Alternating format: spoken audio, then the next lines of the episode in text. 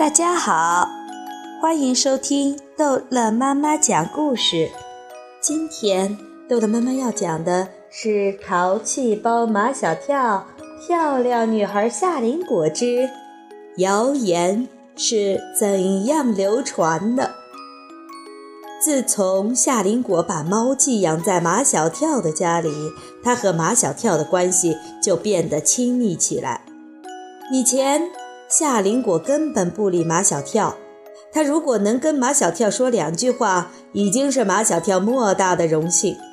现在几乎每天，夏林果都要去找马小跳，跟马小跳好像有说不完的话。马小跳，这是小乖乖玩的皮球，你给他带回去吧。小乖乖是那只猫的名字，就像妈妈的孩子。在妈妈的眼里，永远是最乖、最可爱的。夏林果捡的这只猫，也许在别人的眼里不怎么样，可在夏林果的眼里却是最乖、最可爱的，所以叫它小乖乖。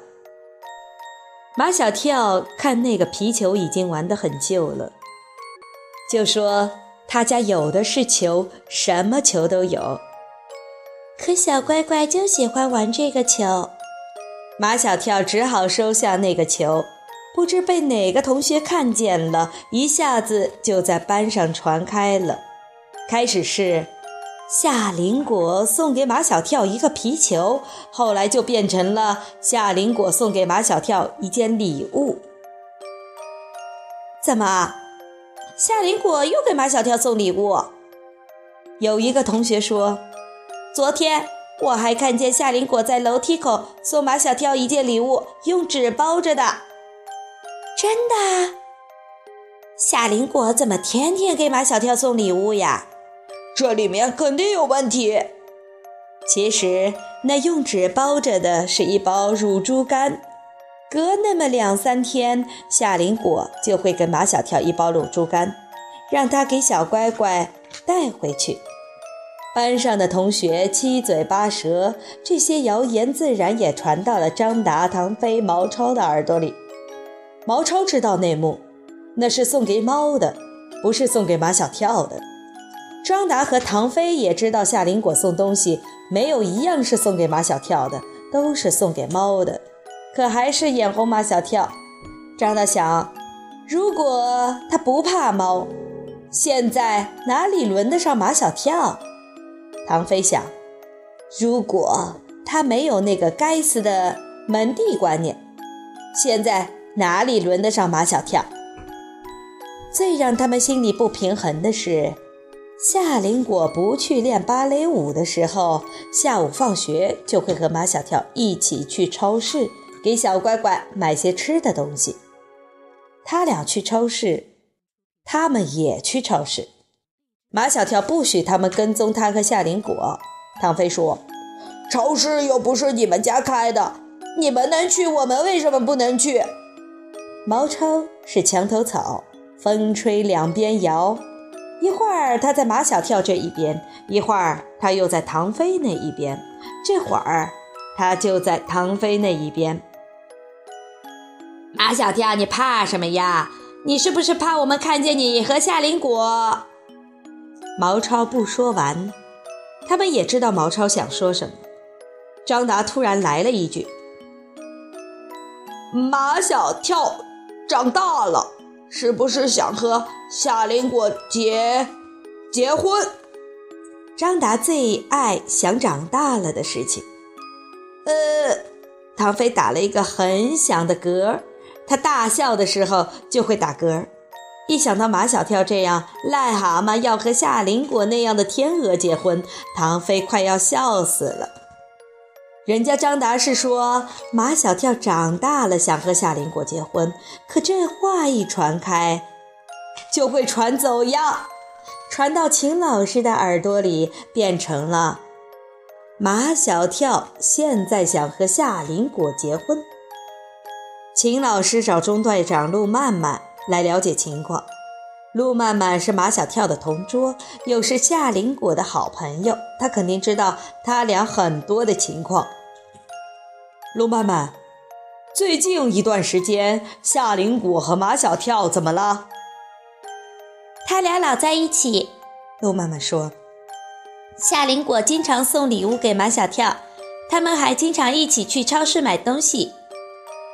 秦老师知道，刚开学那会儿，马小跳一门心思想跟夏林果同桌，是马小跳有问题。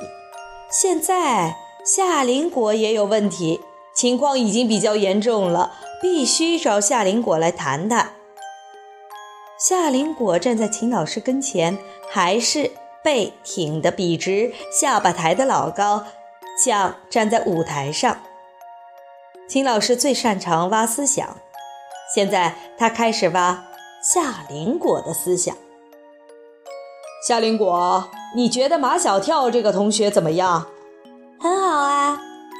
你说一说，他好在哪些方面？夏林果像在语文课上回答课后思考题，一点儿一点儿地阐述起马小跳的好来。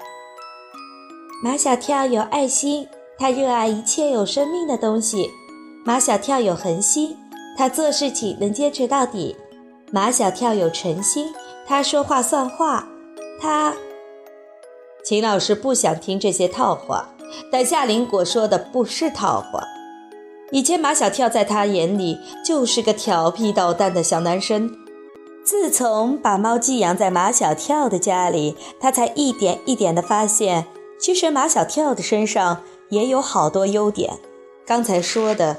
就是最近他在马小跳身上发现的优点。夏林果，我听说你最近老和马小跳在一起，还和他一起去逛超市。秦老师的表情越来越严峻。夏林果本来想把寄养猫的事情告诉他，但一看他那表情，怕给马小跳带来麻烦，就不再开口了。